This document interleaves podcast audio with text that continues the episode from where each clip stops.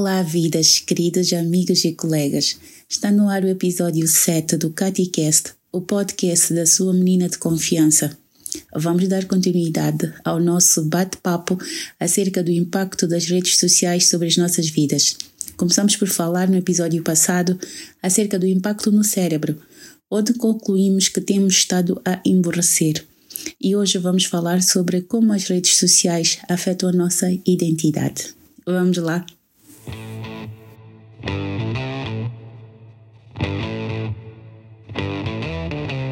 O que é identidade? Podemos definir identidade como o conjunto de características próprias e exclusivas a partir do qual se pode diferenciar, distinguir as pessoas umas das outras. É o que me faz ser eu mesma, Catiza, diferente de si, e você ser você mesmo, diferente de mim. Posso simplificar dizendo que é a nossa marca pessoal. Como se adquire? A identidade não nasce conosco. Nós não nascemos prontos, diz Cortella, filósofo brasileiro, porque se assim fosse, a cada dia nós nos gastaríamos. Nós vamos nos fazendo a cada dia, vamos nos construindo. Diz-se que o homem, o ser humano, é um ser biopsicossocial. Isso quer dizer que para nos tornarmos quem somos, interagem fatores biológicos, da nossa genética, características da nossa família, que determina se seremos altos, baixos, claros, escuros, por aí. Uh, fatores psicológicos como a nossa forma de ver, entender o mundo, as coisas que nos acontecem, as crenças, valores e significados que vão resultar disso e também os fatores sociais, o ambiente em que nos inserimos, com o qual interagimos, impactando e sendo impactados. Portanto, a nossa identidade forma-se, constrói-se ao longo da nossa vida. Essa construção pode ser intencional, uh, vamos intervindo nos aspectos mutáveis, aqueles que podemos influenciar, uh, podemos escolher o que achamos bom ou mal, útil ou inútil, como pode ser por acidente, distração, quando apenas caminhamos pela vida sem parar para analisar, escolher os aspectos que queremos que componham quem somos. A nossa identidade não é um fim em si mesmo. Uh, ela é um meio com o qual nos exercemos na vida para algum fim, o ponto não é apenas ser, é ser para alguma coisa, para algum determinado fim. Portanto, o ideal é que sejamos intencionais na construção de nós mesmos em função desse objetivo maior e não nos deixemos reféns do acaso, porque podemos nos deparar com alguém que nos é inútil. Deixarmos a vida nos levar, não escolhermos quem queremos ser, quem nos queremos tornar, é de veras arriscado. Se formos pessoas de sorte, pode dar bem, mas é mais provável que sejamos azarados, já que a sorte é um evento raro e caro, e ao sermos omissos acabemos nos deparando com alguém que não queríamos ser ou que não seja funcional para nos ajudar a nos exercermos na vida com assertividade. Lembrando que o que nos tornamos tem de ser útil para alguma coisa que queiramos alcançar Pode ser uma profissão, um relacionamento afetivo, um papel social. Há vantagem em ser intencional na construção da nossa identidade e não nos deixarmos ao acaso. O mundo capitalista é competitivo. Eu sei que dói muito ouvir isso e algumas pessoas não gostam, acham que dizer isso é fomentar rivalidade. Mas não posso enganar-vos e dizer-vos que o mundo é um conto de fadas. Não, não. A vida real é competitiva, sim, e devemos nos preparar para ela. Claro, com ética, cordialidade, uh, não buscando desafetos, sem rivalidades, mas principalmente com intencionalidade. O que é intencionalidade? Intencionalidade é o querer declarado, querer com movimento nessa direção, com estratégia, com coerência, com congruência. Não dizer querer ir a Xai-Xai, mas apanhar um autocarro que vá a Buan. Isso é não ser intencional.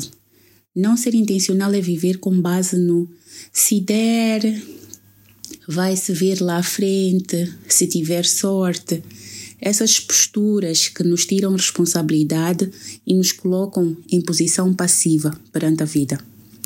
A vantagem de ser intencional ao construirmos a nossa identidade é que ficamos mais próximos de que ela seja funcional, de que ela seja útil para nos exercermos com assertividade, aumentando a nossa capacidade competitiva. Ser competitivo não é competir com os outros, é competir pelos lugares que infelizmente são escassos. Uma identidade funcional confere-nos aspectos distintivos relevantes que nos tornam elegíveis ao nosso objetivo. Mas estamos a falar sobre redes sociais. Em que medida as redes sociais afetam a construção da nossa identidade? Primeiro, vamos enquadrar as redes sociais no trinômio biopsicossocial. As redes sociais enquadram-se justamente nos fatores sociais, no ambiente que nos impacta, já que ambiente se refere a com quem convivemos, que passa a ser o nosso grupo de referência, no qual buscamos crenças, valores e significados. Se antes esse ambiente era, era seleto, limitado a familiares, amigos, alguns vizinhos, as redes sociais trouxeram uma nova forma de convivência que amplia a noção de grupo de referência para torná-lo ilimitado passando a incluir pessoas que, inclusive, não se conhecem e que não necessariamente sabem que formam um grupo nos nossos celulares. Enquanto o grupo de referência real envolve algum grau de compromisso entre os seus membros e alguma afinidade, o grupo de referência online não precisa ter convergência de valores, que muitas vezes até podem ser antagônicos e conflituantes. Eu explico melhor. No nosso grupo de referência online, recebemos conselhos diversos que podem ser incoerentes entre si, porque ninguém é responsável por ninguém.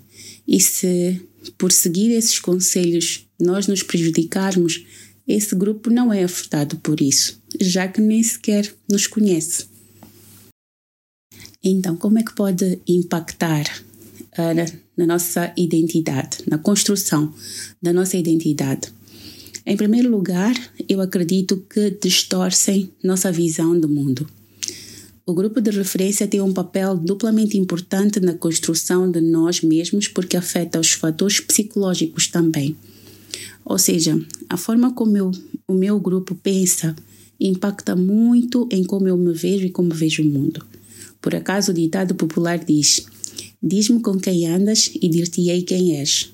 É comum fazermos-nos de rambos e dizermos que não somos influenciáveis, que somos imunes ao julgamento alheio e que somos genuínos, que na verdade nós é que influenciamos aos outros.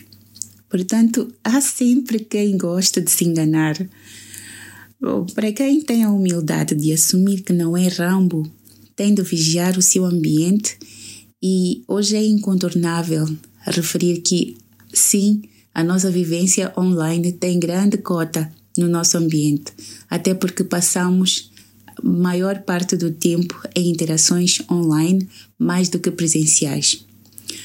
Ora, as redes sociais funcionam com base no algoritmo que nos dá mais do mesmo, mais do que em algum momento declaramos que fosse nosso interesse. Nós demos a indicação ao algoritmo para que constituísse o nosso grupo de referência, mas lembro-lhe que o algoritmo não sabe e nem tem como saber quais são os seus objetivos pessoais, os seus objetivos de vida. Só lhe vai dar mais do mesmo. Esse mais do mesmo faz com que a nossa visão do mundo fique distorcida, pensando que todo mundo vê a vida da mesma forma, quando na verdade não. A rede social é uma diferente para cada usuário. O que você recebe no seu feed não é o mesmo que eu recebo no meu. Assim, com essa distorção do mundo que você pode começar a ter, pode pensar que deve-se indexar taxativamente aquele grupo de referência e começar a atuar em conformidade. às vezes nem é consciente essa decisão. Um segundo impacto das redes sociais na nossa identidade é que elas modificam inconscientemente nossas micro e macro expressões corporais. Quem nunca se viu a repetir gestos de algum amigo com quem passa muito tempo? Quando eu era mais nova, tinha uma amiga gaga, a Naima, e eu achava tão bonitinha a maneira dela de falar, que às vezes falava assim: Obrigada, mãe, pelos puxões de orelha.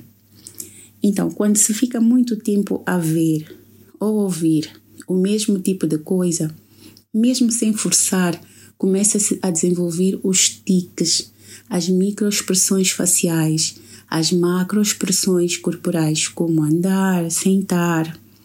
Por exemplo, houve uma onda de fazer fotos com o pé torto e todas as meninas começaram a fazê-lo. E muitas outras expressões. Por que, que isso acontece? Porque temos os neurônios espelho, que quando vemos alguém a fazer algo que mexe conosco, que desperta alguma emoção em nós, começamos a sentir a mesma sensação que a pessoa. E o hábito pode se instalar em nós se for visto repetidamente. O problema é que o nosso corpo fala tanto quanto ou mais que as nossas palavras. Há expressões que me comunicam repúdio, nojo, superioridade, inferioridade, medo, timidez, ainda que nossas palavras digam o contrário, e as pessoas percebem a incongruência e passam a desconfiar de nós ou não acreditam naquilo que dissemos. Portanto, podemos acabar projetando uma imagem contrária à nossa intenção simplesmente porque copiamos modismos. Um terceiro aspecto é que as redes sociais distorcem o nosso senso de nós mesmos.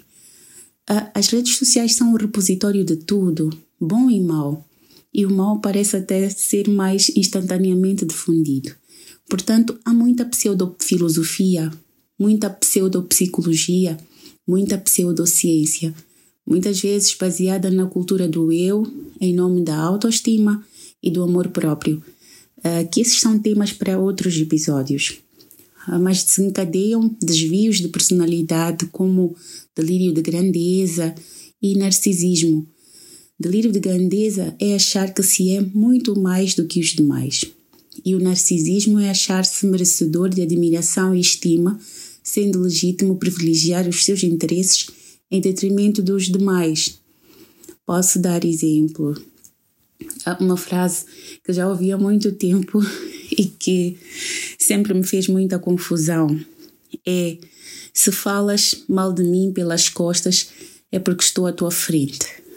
Há outra que diz: em primeiro lugar eu, em, em segundo lugar eu, em terceiro lugar eu e por último os outros.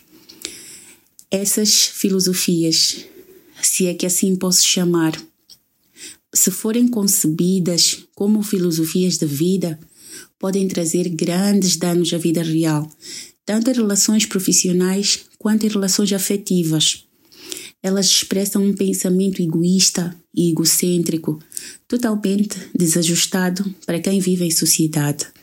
Ficam bonitas nos feeds, expressam empoderamento, mas se interiorizadas prejudicam a quem as pratica e a toda a sociedade. Não teríamos encontrado o mundo se os que nos antecederam só tivessem pensado em si consumir muito desse tipo de conteúdo não só baralha o conceito de mundo, mas a concepção sobre si próprio, levando a construir uma identidade não intencional, desfasada do objetivo pretendido. Mais uma vez, corre-se o risco de se chocar com alguém que não é funcional. Em 2012, quando eu ia abrir a minha conta no Facebook, um colega de trabalho disse-me: não o faças. E eu mesmo não tenho Facebook porque tenho ambições políticas e acho que não devias fazê-lo. Confesso que eu achei-lhe o último estúpido, mas não posso deixar de dar-lhe a devida razão. Se não tomarmos o devido cuidado, as redes sociais podem boicotar nossos objetivos de vida. Quantas empresas hoje antes de receberem-nos numa entrevista, primeiro visitam os nossos perfis online e fazem uma leitura daquilo que pode ser o nosso comportamento, nossa visão de mundo. E se nós colocamos lá frases, filosofias que só achamos bonitinhas, embora não sigamos na vida real, podem projetar uma imagem negativa sobre nós. Portanto, há que cuidar. Mas também conhecemos pessoas que forçam formas de formas de vida para que sejam prestáveis como se devessem satisfações a alguém. Pessoas que endividam-se, outros depreciam suas vidas, parceiros amorosos, porque não são capazes de os proporcionar o um mundo selecionado e editado online. Inúmeros acham suas vidas entediantes, sem graça, porque acreditam que todos estão em festa, menos eles. A verdade é que a vida não é uma Disneylândia e a maior parte dos pobres mortais faz o melhor que pode, e ainda assim esse melhor não basta, e continua a ter de optar ou por proporcionar uma refeição à família ou comprar Credelec. Não em decidir se passa férias nas Bahamas ou faz um tour à Lua. Não se equivoque. Viver é mesmo um desafio e os momentos de euforia, para quem não mente, são raros e quando chegam, muitas vezes são uma agradável surpresa. Aquele instante que não se quer que acabe, mas que deve acabar para que seja valorizado da próxima vez que vier. Então, como fazer para conjugar a nossa presença online e a nossa intenção de construir uma identidade funcional? Vocês sabem que eu não gosto de deixar receitas de bolo, mas as pessoas sempre pedem-me dicas. Parece que há esta necessidade de um guião. Por favor, não tomem como uh, leis, considerem como meras dicas, porque para mim o mais importante é que vocês se pensem, se analisem, se ajustem e se refaçam. Combinado? Então aqui vão. Alguns funcionários de topo de empresas como Google, Instagram, Pinterest, Facebook, num documentário interessante denominado A Rede Social, se não estou em erro, disponível no Netflix, recomendam o seguinte: não esteja em todas as plataformas digitais. Limite o seu tempo nas redes sociais e defina horários específicos para tal. Não aceda às redes quando estiver apático, entediado, triste, pois o sentimento de insuficiência pode ser mais profundo ainda ao ver o mundo selecionado e editado dos outros. Não se faça de rambo, como se pudesse ter força interior nestas circunstâncias para não se deixar levar pela inveja. Por exemplo, Agostinho, Santo Agostinho para os católicos, já disse: não sacia a fome quem lambe pão pintado. Seus problemas não vão passar por você ficar a assistir horas e horas às conquistas alheias para fugir das suas derrotas. Levante a cabeça e faça o que deve ser feito pela sua vida. Uma outra dica: não navegue nas redes sociais sem rumo. Não scrolle aleatoriamente. Seja intencional escolha determinadas pessoas e visite os perfis dessas pessoas que têm interesse nesse momento. Não se deixe atrair pelo feed, pela proposta do algoritmo para lhe entreter e lhe viciar. Um outro aspecto é siga assuntos diversificados e pessoas de opiniões contrárias para ter noção do outro lado da moeda, do outro lado do mundo para saber como é que o outro lado pensa. Isso até é útil para evitar a polarização que o mundo tem estado a seguir. A essas dicas eu acrescento algumas minhas, eh, que seriam: tenha grupos de pares reais, pessoas a quem respeite, valorize, que lhe deem um feedback real, sincero e com respeito sobre a sua atuação e tenha humildade para ouvir refletir e mudar de rumo, bem como apoiar-se e fortalecer-se para que não esteja tão vulnerável à opinião online. E mais uma vez, seja intencional na construção de si próprio, perguntando-se onde eu quero chegar, o que eu preciso ser, que valores, princípios e atitudes são coerentes com isso, em que medida a prática comum a apoia ou prejudica o que me quero tornar. Uma outra questão seria: a quem me posso aproximar que já seja o que eu quero ser, para que eu possa modelar, não copiar, mas me inspirar e até aconselhar-me, que me possa mostrar os desafios reais pelos quais tenha passado e não só o lado bonito, positivo.